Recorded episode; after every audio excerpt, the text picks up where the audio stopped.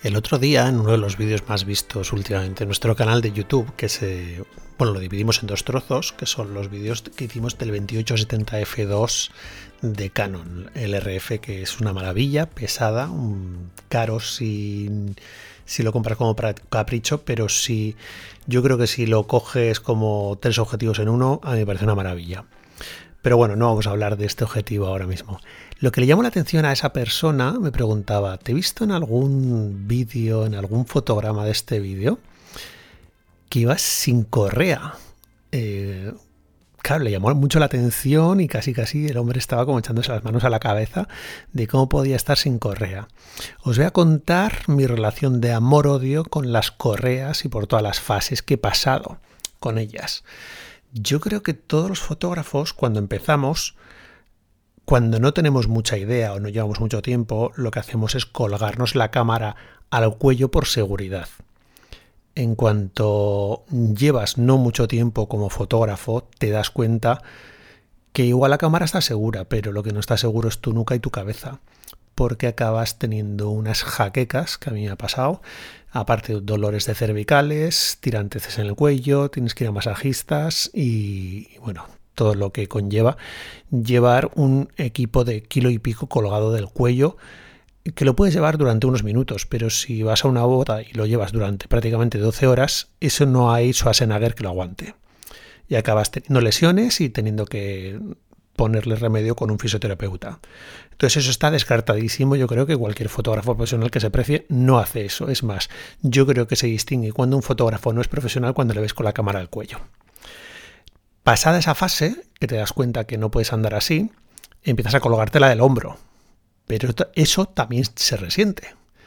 Además, los fotógrafos pasamos por una fase en la que estamos primero con una sola cámara. Y en el caso de los fotógrafos de boda, nos damos cuenta que a veces tirar solamente con una cámara es un poquito limitado, te ves un poco, pues un poco cojo, por lo que acabas tirando de dos cámaras, sobre todo esa fase en la que ya pasas de ir con una cámara con un objetivo zoom a otra fase en la que estás con dos cámaras y dos objetivos fijos, que yo prácticamente he ido así casi toda mi vida.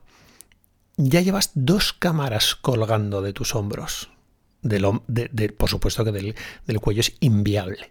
Pero de los hombros parece que sí. ¿Qué pasa? Otra vez vienen los dolores. ¿Qué vas a llevar? Dos cámaras colgando de los hombros, penduleando continuamente. Entonces tienes que buscar un sistema, como hemos buscado todos. Yo en su día busqué un sistema que no me acuerdo ni cómo se llama, que se lo acabé vendiendo a una amiga, que se colgaba de la cintura. Bueno, yo creo que es un sistema de los más incómodos que he visto en mi vida, que se enganchaba a la cintura, pero es que yo creo que no era ni natural llevar eso ahí colgando, por no decir lo incómodo que era cuando tenías que pasar entre asientos, por ejemplo, en momentos como el corte de tarta, estás en un restaurante que no hay mucho espacio, y llevar una cámara ahí puesta, yo lo veía antinatural yo no tenía ningún tipo de movilidad, aparte que me tiraba mucho la cintura, yo no sé si me quedaba pequeño o estaba yo gordo directamente y no, no, no, me hacía con eso, o sea, no me duró nada, ni un asalto, lo vendí enseguida. Luego pasé al sistema que tengo actualmente, que son unas correas, nos llaman Black Rapid, creo que es. Black Rapid creo que es, que son como de nylon, son bastante cómodas, son las más cómodas que he encontrado y son las que, con las que más tiempo llevo.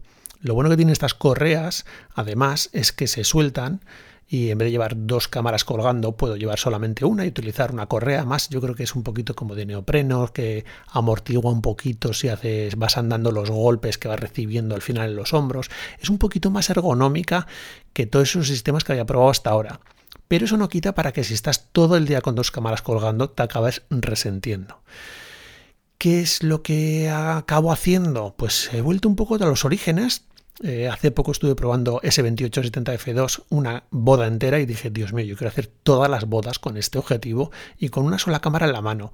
Si llevas solamente una cámara en la mano con un objetivo haciendo toda la boda, prácticamente no tienes ni por qué llevar colgando nada. La tienes en la mano y yo me veía de una forma mucho más ergonómica trabajando.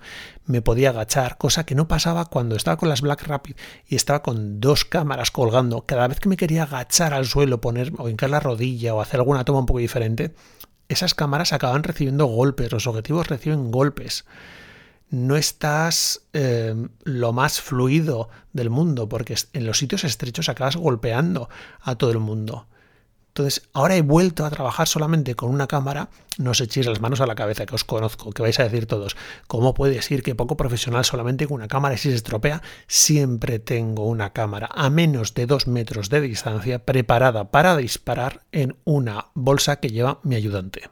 Eso lo doy por descontado.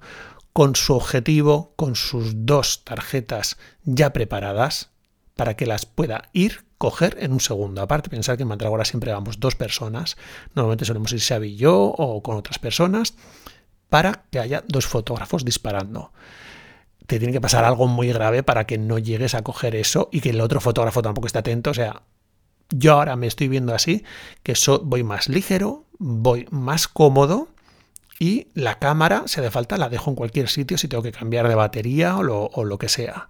Me resulta menos difícil dejarla en una mesa o en el suelo, cambiarle la batería, la SD o lo que haga falta, o llevar una bandolera pequeñita para cambiar de objetivo, que tener que estar con dos cámaras continuamente sacando fotos.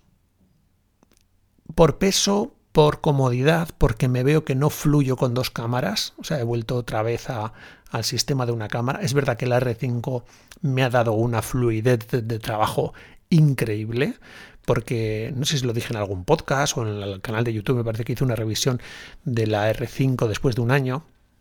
Y ahí os hablaba del formato que tiene la R5. Os voy a explicar un poquito por encima, por ejemplo, cómo trabajé este sábado. Este, este sábado yo me llevé el 35 milímetros LF de Canon con el adaptador para la 5, 5R y el 85 RFF2 que tiene Canon, que me, tiene enamorado ese objetivo por la calidad que tiene, la nitidez. Igual la construcción se ve un poquito plasticosa, pero es que cuesta 500 y pico euros también, o sea, tenerlo en cuenta. Y la nitidez, el macro que tiene y el SF2, que las bodas de este sábado, por ejemplo, que la ceremonia fuera una carpa, me vino de perlas ¿Qué pasa? Que yo con el factor de recorte que tiene la R5 lo puedes poner a 1,6, a mí ese 85 se convierte en un 100, no sé si es un 135, un poco menos. Tengo unas fotos entonces con 85, otras con 135 y el 35 me hacía las veces de 50 con ese factor de multiplicación 1,6. Es como tener cuatro objetivos pero con dos, por lo que he sustituido un montón de objetivos por la mínima expresión. Luego en el baile es verdad que llevo en, otra mochila el 1635 para sacar imágenes de más cerca, mucho más con mucha más energía, ya mm, los invitados te conocen y hay menos miedo a la hora de acercarse a nosotros y nosotros a ellos, entonces me pueden acercar incluso con un 24. Procuro no pasar del 24 porque el 16 a veces es muy tentador y ya sabéis lo que pasa con el poder que al final corrompe, entonces aparecen las cabezas apepinadas que eso no hay Capture One ni Lightroom que, que lo salve. Por cierto, ¿habéis visto las últimas actualizaciones de Lightroom? ¿Pero qué han hecho? ¡Qué barbaridad! Pues casi casi están metiendo Photoshop en Lightroom. Tengo que echarle un vistazo porque están haciendo unas selecciones que, a ver, es una gozada esta competencia que tienen Capture One y Lightroom porque, porque madre mía, pero bueno, me quiero desviar de ahí. Entonces, ahora esa es una razón principal también para que sepáis por qué no llevo correa, porque igual lo tenía que haber dicho al principio, pero creo que es la razón principal por la que más veces han estado a punto de caerse nuestras cámaras por los puñeteros enganchones. Si tú tienes una cámara con una correa colgando, la probabilidad de que esté en una mesa y esté a punto de caerse es muy superior a que esté sin correa. Y lo tengo comprobadísimo las causas de que la mayoría de los fotógrafos se nos caiga la cámara al suelo es porque alguien ha pasado, se ha enganchado con la, con la correa. Yo no sé tendrían que hacer un tipo de correa MagSafe como hace Apple con los últimos ordenadores. Bueno, los últimos no, porque eso lleva implementado más años que Matusalén, lo que pasa que ahora la han vuelto a poner. Yo no sé por qué lo quitaron pero es una cosa que tienen que haberla hecho hace tiempo, o sea, inventa, o sea, no entiendo hoy en día cómo marcas como Canon, como Fuji o como cualquier otra cámara, bueno, más Canon digo por los precios que tiene Canon, que traigan esas correas de mierda. O sea, eso lo digo contra las letras. Son unas correas que son una basura. se rompen, se destiñen, la forma de atarlas, que hace falta hacer como cuatro másters en Harvard para atar eso y luego desatarlo, que es la cosa menos fluida que hay. Joder, señores de Canon, que estáis estudiando cómo hacer unas cámaras impresionantes. Yo soy un enamorado de la R5, la R6, la R3 y todas estas cámaras. Y de verdad, tenemos que ir con esa mierda de correas y que todo el mundo acabe comprando, que tengo que investigar a ver cómo funcionan las de Peak Design, que os veo que muchos tenéis, pero yo no la tengo. Me gustaría que lo dejarais en los comentarios, por favor, a ver cómo me la recomendáis. Tendré que echarle un vistazo algún día a comprar en Amazon y hacer una revisión, porque tiene pinta de ser el MagSafe este que estoy buscando yo. No sé, eh, vosotros cómo estáis. Bueno, una forma, una última forma que yo he probado también, que se me olvidó deciros, es que yo en su día estuve solamente con una cámara sin correa, pero ojo, una correa que creo que va a volver allá más porque me parece que es la que más me gustó. Esa correa que es como de mano, como de manual, o sea que, que solamente te coge la palma de la mano de forma que no hace falta que estés cogiendo, agarrando continuamente la cámara, sino que aunque la sueltes se queda colgando la cámara.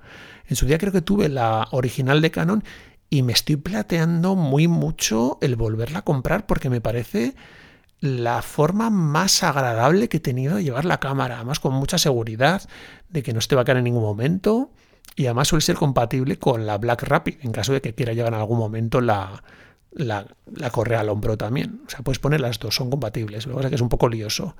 No sé ni dónde la tengo, tengo que buscarla porque a ver si es compatible con la R5 y si no estoy seguro, seguro que voy a acabar comprando esa, esa nueva correa. Si os ha gustado este podcast y queréis ayudarnos, siempre podéis pasar por Apple Podcast y dejarnos una reseña por escrito de 5 estrellas. ¿Queréis saber más de nosotros? Tenéis nuestro canal de YouTube en el que veréis cómo trabajamos, cómo retocamos fotos, cómo manejamos nuestro equipo.